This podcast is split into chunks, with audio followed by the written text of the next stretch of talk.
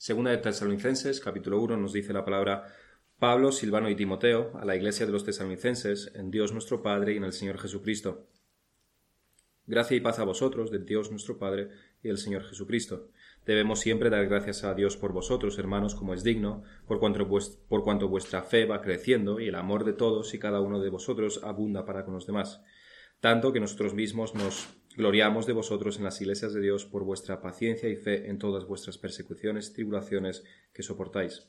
Esto es demostración del justo juicio de Dios para que seáis tenidos por dignos del reino de Dios, por el cual asimismo padecéis.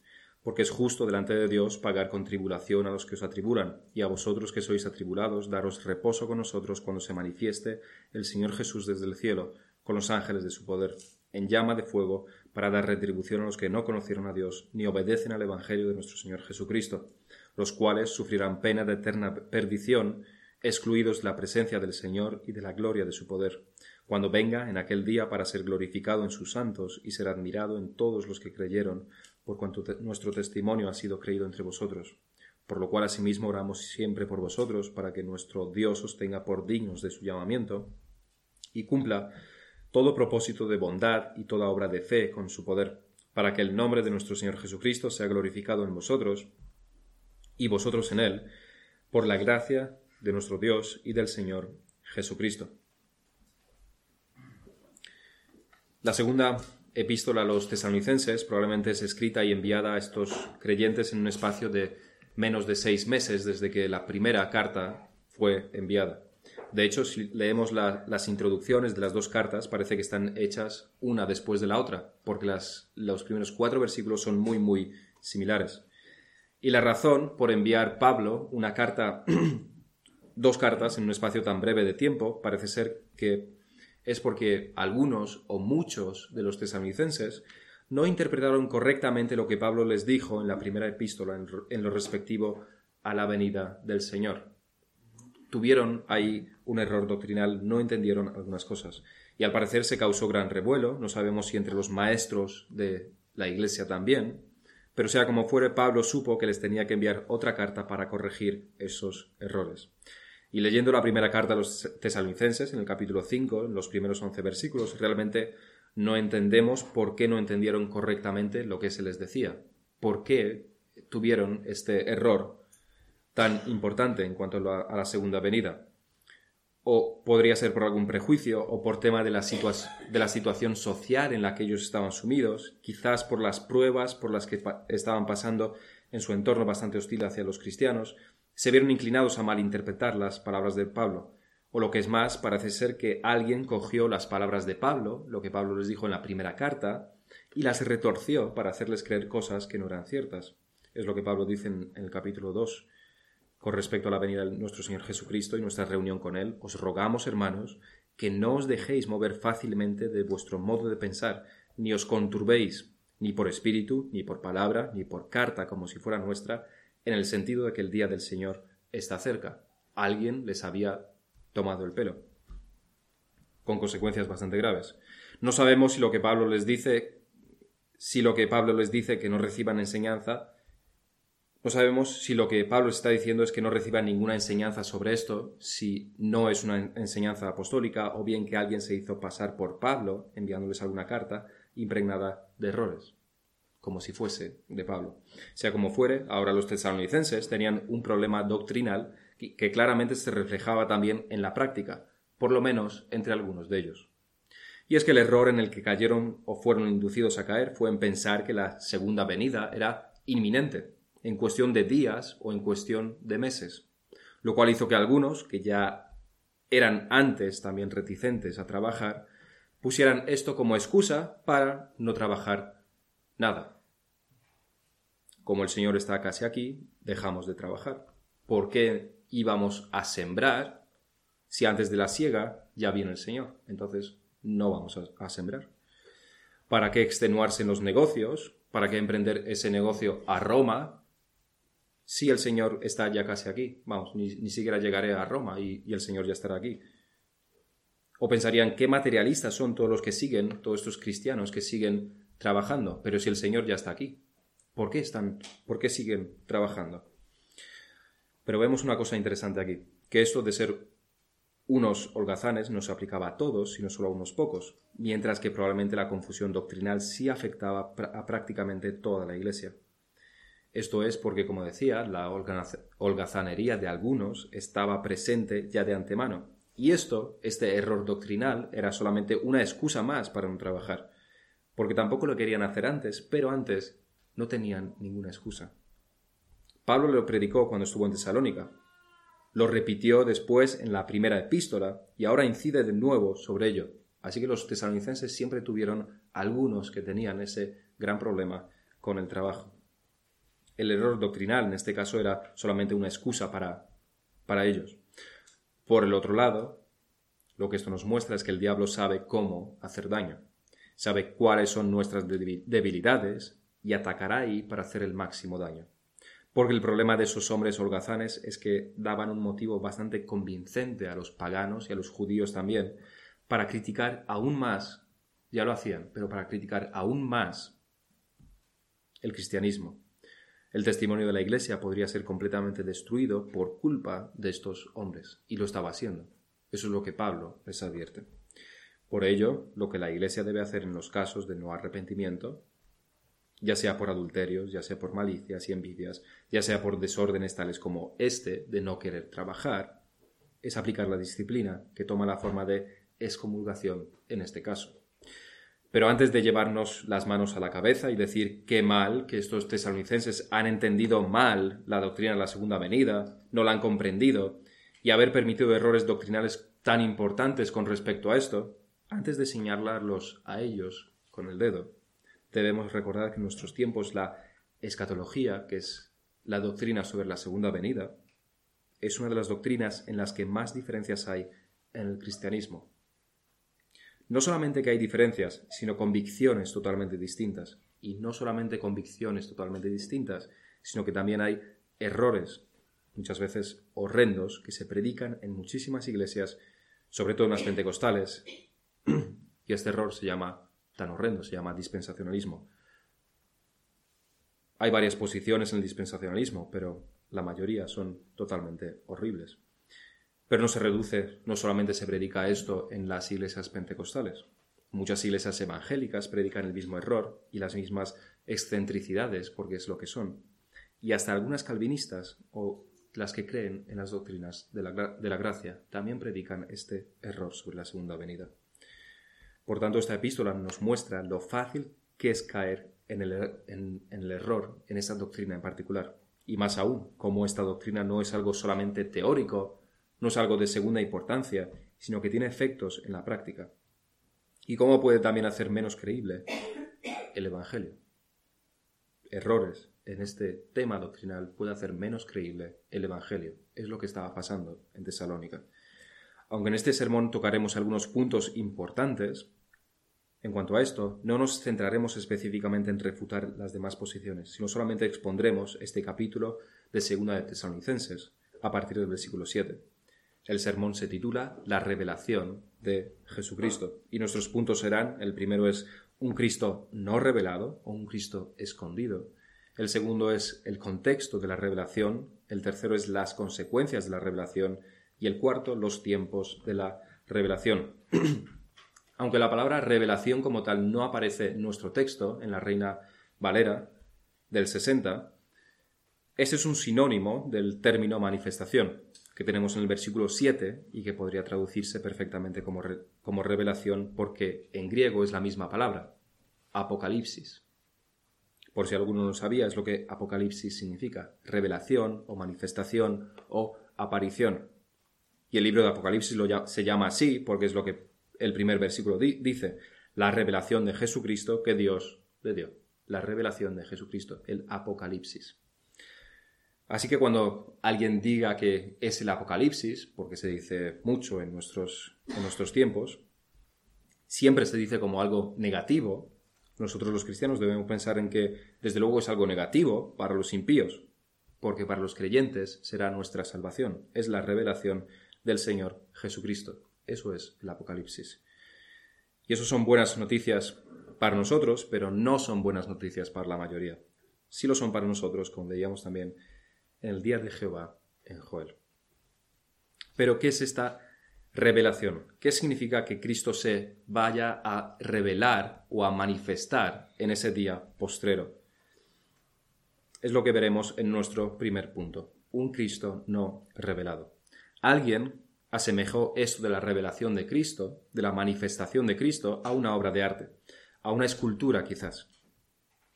A cómo el mejor de los escultores, el más conocido, el más excelente, ha preparado su magnum opus, su obra maestra, y en la presentación la tiene oculta bajo una gran tela. Tiene su gran obra, su mayor obra, la más excelente, bajo una tela. Entonces, en el momento indicado, quita la, la tela y todo el mundo se queda maravillado, estupefacto, por la escultura tan maravillosa que ha trabajado, que ha realizado. Es en ese momento cuando lo ha, la revelado, la ha manifestado, ha descubierto la obra. En nuestros días eso es más común en los grandes eventos del motor donde se presentan los últimos modelos, donde se hace exactamente esto. Se quita una tela y se presenta el modelo del coche. Por ello, esta revelación, esta revelación de Jesucristo, implica que antes estaba oculto, igual que la obra de arte. Esta revelación de la obra implica que hasta entonces no se dejó ver, que no se conocía, que fue velada para todos, desconocida. Y esto es cierto sobre Cristo de dos maneras distintas. Es lo que veremos en este primer punto, el Cristo no revelado. Como no es revelado en el día de actual, en el día actual, hoy en día, Cristo no es revelado de dos maneras distintas. El primero, la primera de las maneras, que no es revelado porque en la primera venida su, la revelación de su persona fue distinta. El segundo sentido es que Cristo está oculto, velado, para los impíos no le pueden ver. Cuando se manifieste, nos dice el versículo 7, cuando se manifieste el Señor Jesús desde el cielo. Eso está en sintonía con Primera de Pedro, donde el apóstol dice, en lo cual vosotros os alegráis, aunque ahora por un poco de tiempo, si es necesario, tengáis que ser afligidos en, en diversas pruebas, para que sometida a prueba vuestra fe, mucho más preciosa que el oro, el cual, aunque perecedero se prueba con fuego, se hallada en alabanza, gloria y honra cuando sea manifestado Jesucristo. Es la misma, de hecho, incluso el contexto de las tribulaciones, de las dificultades, es el mismo en Segunda de Tesalonicenses y Primera de Pedro. Más adelante, en Primera de Pedro 1.13, dice el apóstol, por tanto, ceñid los lomos de vuestro entendimiento, sed sobrios y esperad por completo en la gracia que se os traerá cuando Jesucristo sea manifestado. De nuevo, mismo vocabulario y mismo también contexto. Recordemos que los términos manifestación y revelación son sinónimos, ambos vienen de la palabra apocalipsis. Primeramente, Cristo será revelado, manifestado, porque no se reveló tal como Él es y en todos sus atributos en la primera venida. El detalle de esto, de cómo Cristo se reveló al mundo en su primera venida, lo tenemos en los Evangelios, en los cuatro, desde el primer capítulo de cada uno de ellos. El resumen de cómo se reveló Cristo al mundo lo tenemos en Filipenses 2, cuando Pablo dice, haya pues en vosotros este sentir que hubo también en Cristo Jesús, el cual, siendo en forma de Dios, no estimó el ser igual a Dios como una cosa que aferrarse, sino que se despojó a sí mismo, tomando forma de siervo, hecho semejante a los hombres, y estando en la condición de hombre se humilló a sí mismo, haciéndose obediente hasta la muerte y muerte de cruz. Eso es lo que muchos cristianos no entienden, que el Cristo que se manifestó por primera vez no es el Cristo completo. Es el Cristo que vino para un propósito específico, no para condenar, sino que vino para salvar, no para ser servido, sino que vino para servir, no vino como rey, sino que vino como siervo. Pero tan cierto como eso es el hecho de que en la segunda venida vendrá, sí vendrá como rey, sí vendrá como soberano, sí vendrá como vencedor, sí vendrá para ser adorado y servido, y aunque de nuevo salvará a su pueblo, en esta segunda ocasión también condenará y destruirá algo que no hizo en la primera venida. En la segunda venida será patente aquello que ocurrió tras su resurrección, sobre lo que Pablo comenta en los siguientes versículos de Filipenses. Antes leíamos cómo Cristo se desnudó de su al venir a la tierra, pero después sigue Pablo, por lo cual, después de su humillación, después de su muerte y resurrección, Dios también le exaltó hasta lo sumo y le dio un nombre que sobre todo nombre, para que en el nombre de Jesús se doble toda, toda rodilla de los que están en los cielos y en la tierra y debajo de la tierra, y toda lengua confiese que Jesucristo es el Señor para gloria de Dios Padre. El Cristo que se reveló hace dos mil años nació en un pesebre, nació en una familia humilde, fue extranjero, tuvo que huir a Egipto, cuando comenzó su ministerio fue despreciado y odiado por los fariseos.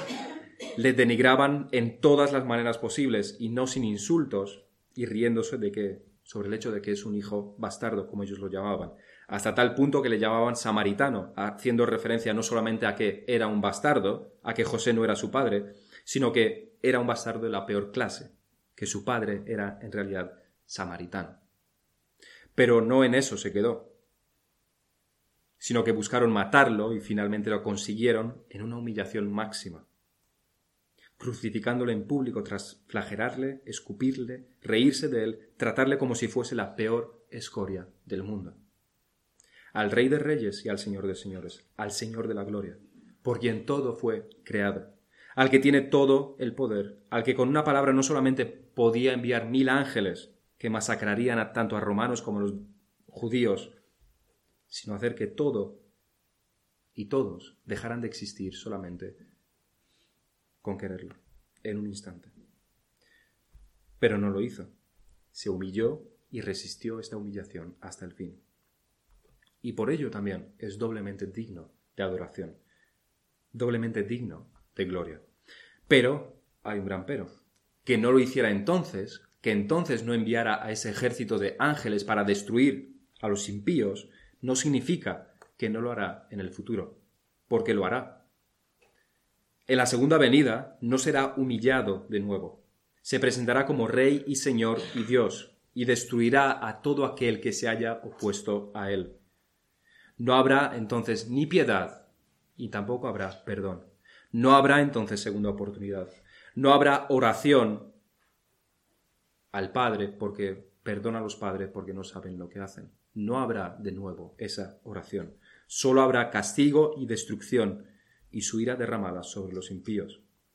Se cumplirá aquello que, leíamos en Isaías y realmente hay tantos y tantos capítulos que hablan sobre esto en la Biblia que uno puede abrir la Biblia al azar y casi va a encontrar un capítulo que hable sobre esto.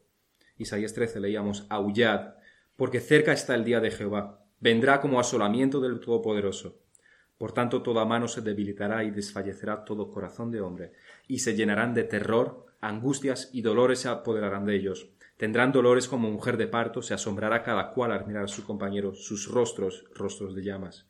Y aquí el día de Jehová viene, terrible y de indignación y ardor de ira, para convertir la tierra en soledad y raer de ella a sus pecadores.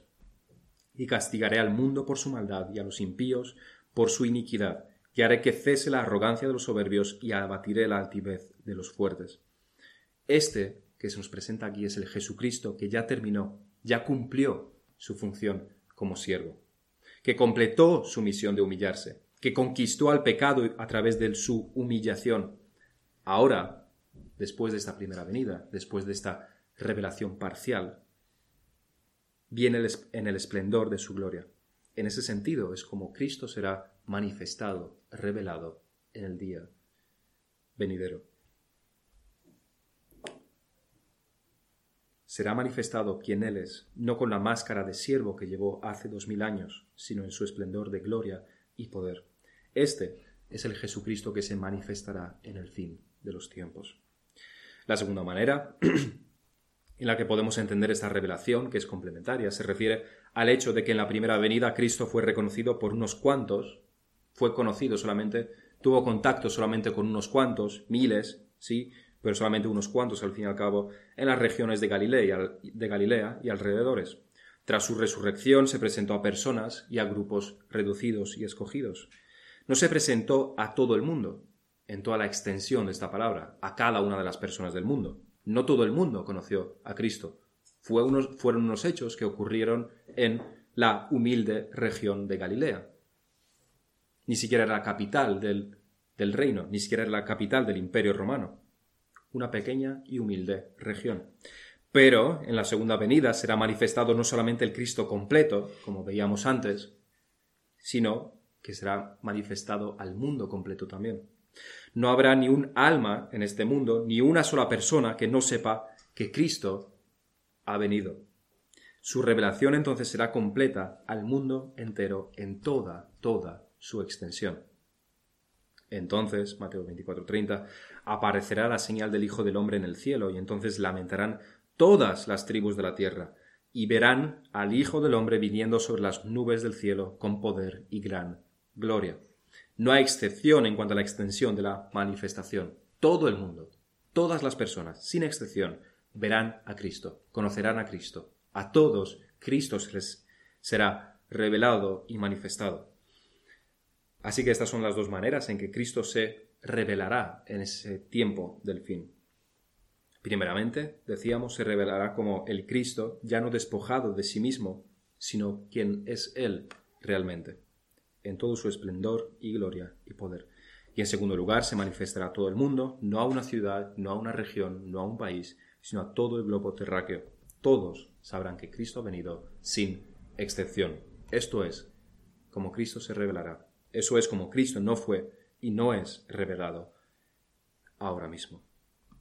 En segundo lugar, vamos a considerar también el contexto de esta revelación de Cristo, de Jesucristo, o más bien cómo será esta revelación, los medios o los métodos. El apóstol nos da ciertos detalles sobre esto, porque es justo delante de Dios pagar con tribulación a los que os atribulan, y a vosotros que sois atribulados, daros reposo con nosotros cuando se manifieste el Señor Jesús desde el cielo con los ángeles de su poder en llama de fuego la segunda venida, la revelación de Jesucristo, será desde el cielo, en su poder y en llama de fuego. Vamos a ver esas tres cosas en más detalle. Desde el cielo, primeramente, nos dice el apóstol, porque es donde Cristo está, porque es donde Cristo ha ascendido. Esto es lo que específicamente se nos dice, se nos profetiza, podríamos decir, en Hechos 1. Y estando ellos, los apóstoles, con los ojos puestos en el cielo, entre tanto que él se iba, y aquí se pusieron junto a ellos dos varones con vestiduras blancas, los cuales también les dijeron, varones Galileos, ¿por qué estáis mirando al cielo? Este mismo Jesús, que ha sido tomado de vosotros al cielo, así vendrá como le habéis visto ir al cielo. Así que la venida desde el cielo será el cumplimiento de la promesa. Está también contrastando esto con la primera venida, como veíamos antes, una vez más. Porque si la primera vez vino desde la tierra misma, porque nació como los demás seres humanos, y Adán, el primer ser humano, fue creado a partir del polvo de la tierra, salió de la tierra, la segunda vez Jesucristo viene desde los cielos. Una vez más, esto apunta a la manifestación totalmente diferente del Señor. La, primera vez de la tierra, la segunda desde los cielos. La primera vez, humillación. La segunda vez, gloria. Igual que en el siguiente detalle que aquí se nos da en su poder, que también subraya esta misma realidad. En su primera venida, Cristo no vino en su poder, aunque los milagros y su poder sobre la tormenta, por ejemplo, fueron signos de ello. Pero esta segunda vez no solamente hay muestras esporádicas de su poder, como lo, como lo como fue en su ministerio, sino que todas sus acciones eran envueltas en su poder. De hecho, este versículo 7 Dice en particular con los ángeles de su poder. No dice con los ángeles poderosos, que también podría decirlo, sino los ángeles de su poder. Porque por muy poderosos que sean los ángeles, que lo son, fueron creados por el poder de Dios. El poder de los cientos de miles de ángeles solamente son un testimonio del poder del Señor. Nada más porque el Señor no necesita nada más de ellos. El Señor no necesita a los ángeles. El poder de Cristo es suficiente para destruir a, los enemigos, y los ángeles estarán presentes como testimonio de que por muy poderosos que sean los actos del Señor, realmente cualquiera de sus ángeles podría hacer exactamente lo mismo. Cuanto más cientos de miles de ángeles, y por tanto, cuanto más el Dios que los creó. Cuando Cristo venga no será una plena revelación de su poder, porque es infinito. No podemos conocerlo. Es imposible de ver. Será solamente una pequeña muestra de ello y los ángeles estarán ahí como testimonio y para reforzar ese, esa muestra de poder. Una característica más se nos da sobre este contexto de la revelación, y es que vendrá, Jesucristo vendrá en llama de fuego, se nos dice en el versículo 8.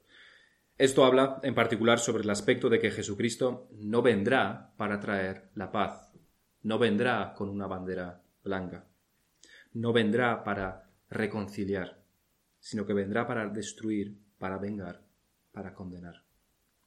En llama de fuego y desde el cielo nos debería recordar un poco a Sodoma y Gomorra, tal como se nos dice en Génesis 19:24. Entonces Jehová hizo llover sobre Sodoma y sobre Gomorra azufre y fuego de parte de Jehová desde los cielos, y destruyó las ciudades y toda aquella llanura, con todos los moradores de aquellas ciudades, y el fruto de la tierra. O también nos debería recordar en Éxodo 3.2, así como es como Jehová, el ángel de Jehová, que no es otro que Jesucristo se presentó a Moisés, y se le apareció el ángel de Jehová en una llama de fuego en medio de una zarza, y él le miró y vio que la zarza ardía en fuego y la zarza no se consumía. De nuevo, así es como se revelará Jesucristo, en llama de fuego, como se le reveló a Moisés en los, tiempos antiguos. Y es el cumplimiento también de profecías como la de Isaías 10:17. Y la luz de Israel será por fuego, y su santo por llama, que abrase y consuma en un día sus cardos y sus espinos. La gloria de su bosque y de su campo fértil consumirá totalmente alma y cuerpo, y vendrá a ser como abanderado en derrota. Y hay muchos más ejemplos de cómo el fuego es el medio de destrucción que Dios usa. Es la, también la metáfora para descubrir su ira, que es como Cristo vendrá. Y, está constantemente mencionado en los contextos del día de Jehová de la ira de Dios. Y de nuevo, los textos son muchísimos. Iba a decir infinitos, infinitos no son, pero muchísimos. Sí. Así que este es el contexto en el cual Jesucristo vendrá. Vendrá desde el cielo, a donde también ascendió, vendrá con poder y vendrá en llama de fuego. Todo esto debe servir de aliento al creyente.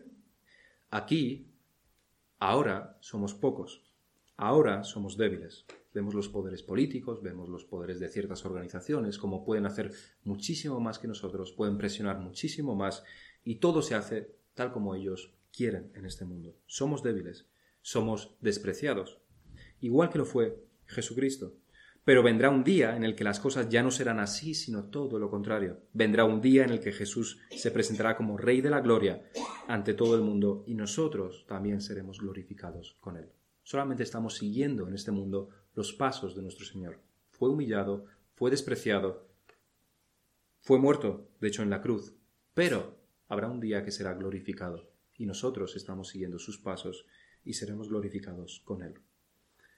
Eso es lo que seguiremos viendo en este tercer punto, las consecuencias de la venida, las consecuencias de la revelación de Jesucristo. En la primera venida, el Señor Jesucristo conquistó a través de la debilidad. La debilidad no fue algo interno del Señor Jesucristo, más que tuvo un, cuerpo humano y tuvo las debilidades humanas. Pero esa debilidad no fue algo interno suyo, sino que él mismo se lo impuso.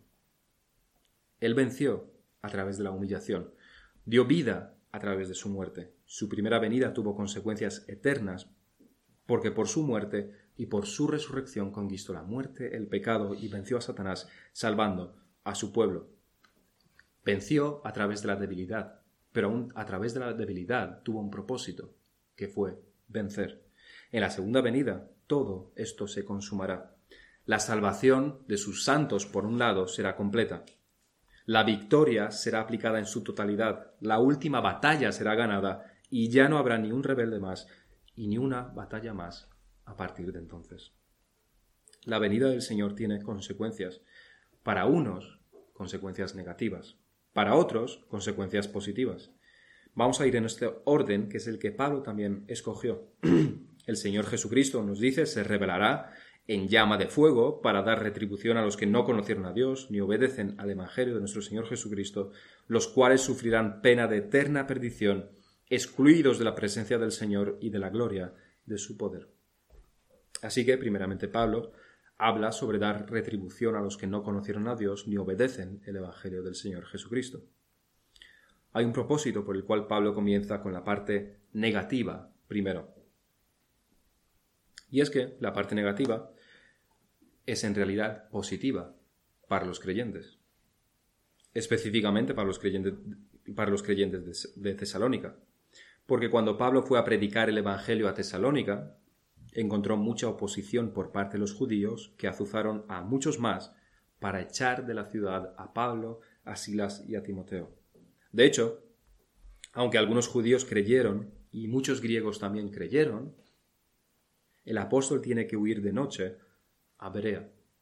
Después va a Corinto, que es de donde escribe las dos cartas para los tesalonicenses. Y Lucas añade en Hechos 17 que los de Berea eran más nobles que los que estaban en Tesalónica, pues recibieron la palabra con toda solicitud, escudriñando cada día las escrituras para ver si estas cosas eran así. Pero, aunque cuando fue a Berea, ahí creyeron muchos, los judíos tesalonicenses no pararon de perseguirles, y ahí también juntaron a una turba, por lo que de nuevo Pablo se vio obligado a huir. Así que estos judíos no creyentes de Tesalónica no solamente que eran como perros malos que no te dejan entrar en la propiedad, sino que incluso cuando te vas y estás a kilómetros de distancia, estos perros malos te siguen persiguiendo. Y esas persecuciones y tribulaciones de las que Pablo habla en el versículo 4, que están sufriendo los tesalonicenses, seguro que vienen de la mano de los mismos detestables judíos. En Hechos 17, Lucas nos relata que trajeron a Jasón, que era un creyente convertido por la predicación de Pablo y a otros hermanos ante las autoridades de la ciudad para condenarlos, y solamente se les soltaron tras recibir fianza. Pero claramente ahí no terminaron todos sus problemas. Estos judíos seguían y seguían persiguiendo a los creyentes. Es por ello que Pablo alienta a los tesalonicenses con estas palabras.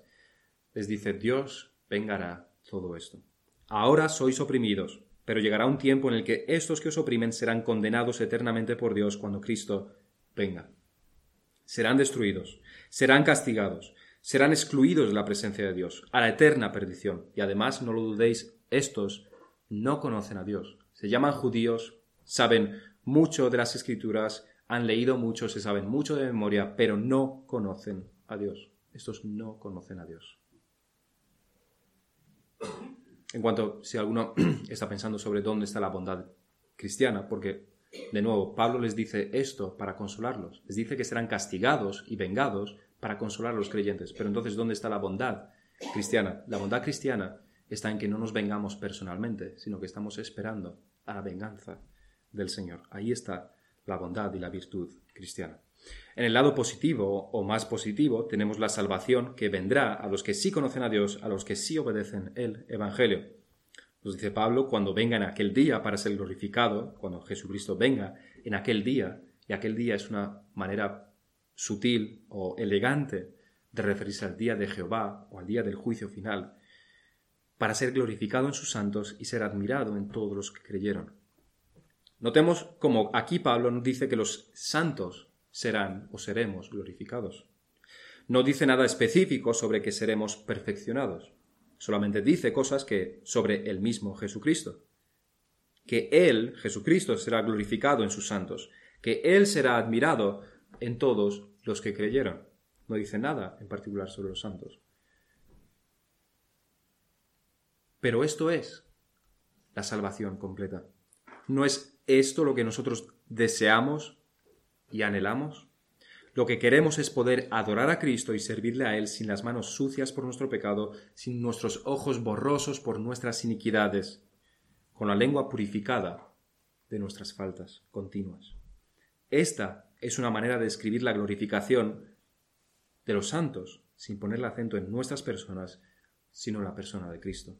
Esta es la glorificación que podamos glorificar a Cristo con todas nuestras fuerzas, que podamos mirarlo y admirarlo en plena santidad. Esto es una definición de la glorificación o el propósito. Los tesalonicenses estaban sufriendo, pero Pablo prefiere centrarse en la persona de Cristo para explicar la salvación antes que decirle que en ese momento sus problemas acabarán y ya no habrá más sufrimiento. No se los dice, no se lo dice explícitamente.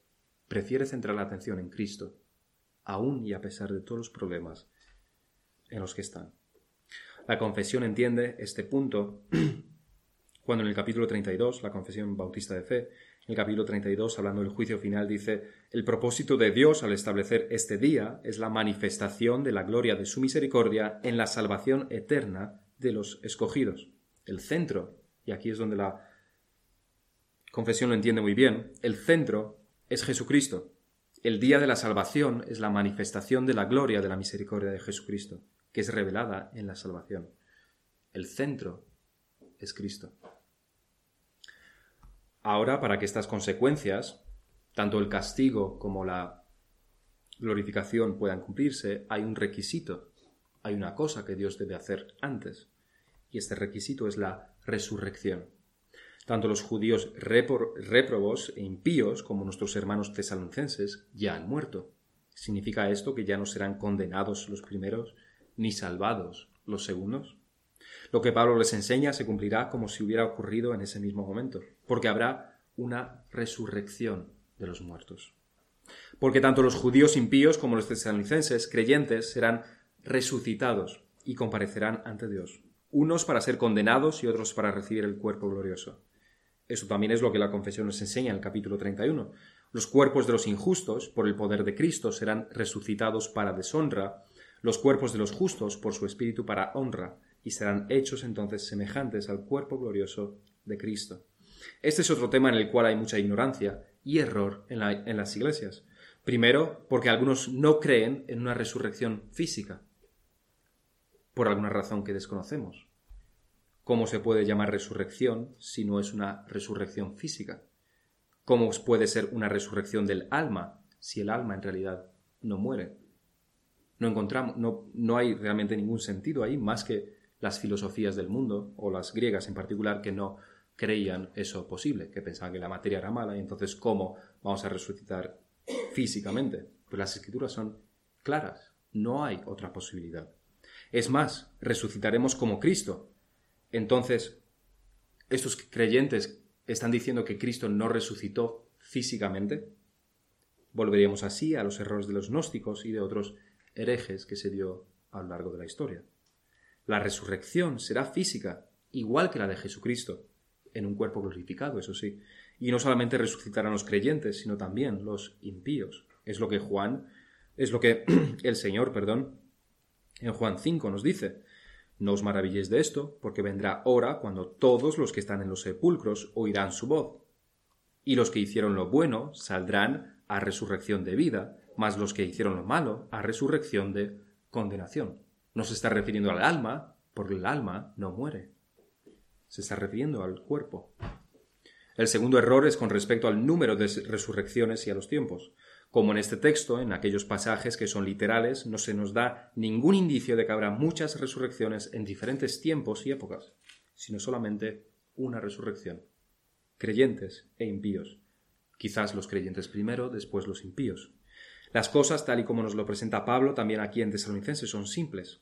Llega el día, Cristo viene, los impíos serán condenados y los creyentes salvados, y a partir de ahí es la vida eterna y la condenación eterna. Simple, nada más y nada menos. Eso lo podemos encontrar también en las enseñanzas de nuestro Señor Jesucristo. Algunos se empeñan en, en interpretar el libro de Apocalipsis como si fuera literal, mientras que ignoran la simplicidad de las profecías, tal y como Pablo lo menciona aquí y así añaden épocas y tiempos y resurrección tras resurrección y venida tras venida. Pero las escrituras, contrario a esto, son simples y claras. Vendrá el Señor y eso es el fin. Vendrá una vez. No es una venida ni parcial, ni, habrá prórroga, ni habrá segunda parte. Esto nos introduce también a nuestro cuarto punto, los tiempos del fin. ¿Cuándo serán? ¿Cuándo será? ¿Cuándo ocurrirá esto? ¿Cuándo será la revelación del Señor Jesucristo? Este es nuestro cuarto punto, y seremos en este punto más bien breves, leyendo en Mateo 24, lo que el Señor dice. Mateo 24, 36. Pero del día y la hora nadie sabe, ni aun los ángeles de los cielos, sino solo mi Padre. Mas como en los días de Noé, así será la venida del Hijo del Hombre porque como los días antes del diluvio estaban comiendo y bebiendo, casándose y dando en casamiento, hasta el día en que Noé entró en el arca, y no entendieron hasta que vino el diluvio y se los llevó a todos, así será también la venida del Hijo del Hombre. Y más adelante, velad pues, porque no sabéis a qué hora ha de venir vuestro Señor. Pero sabed esto, que si el padre de familia supiese a qué hora el ladrón habría de venir, velaría y no dejaría minar su casa. Por tanto, vos, también vosotros estad preparados, porque el Hijo del Hombre vendrá a la hora que no pensáis. Hay una enfermedad en el cristianismo que se llama estar ocupados en aquellas cosas que no se pueden conocer. Y es una enfermedad real porque impide concentrarse, centrarse en las cosas realmente importantes, en las cosas que realmente el Señor está pidiendo. Muchas veces se raya hasta en la, en la videncia, se llega a, ser, a hacer cosas propias de los videntes, queriendo descifrar códigos, interpretar los eventos del mundo para conseguir una fecha, para describir los eventos del Apocalipsis y otras aberraciones en las que un cristiano no debería estar ocupado. Es de hecho un síntoma de inmadurez y quizás, muchas veces, de algo peor. Este fue el error al que los tesalonicenses fueron inducidos también, y parece ser que los cristianos quieren repetirlo de nuevo. Lo que Pablo les dice no es cuándo vendrá el Señor. Eso, si Pablo lo hubiera sabido, hubiera resuelto todos sus problemas. Les hubiera dicho, no vendrá en vuestra vida, ya está. Pero Pablo no se, no se lo dice, porque él mismo tampoco lo sabe.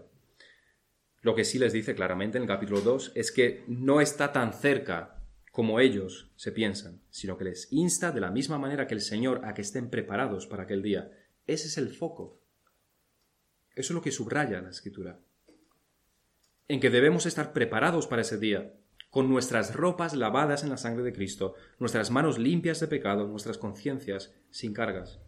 Esto es lo que se subraya, que cuando Cristo venga nos encuentre trabajando en piedad y santidad. Porque a los impíos les sorprenderá como ladrón en la noche, pero nosotros, decía el Señor, somos hijos del día.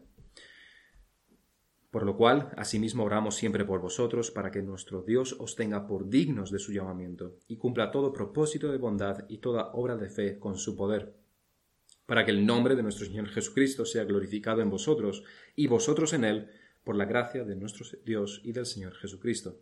Dicho de otra manera, las escrituras se centran en el ahora. ¿Qué estás haciendo ahora?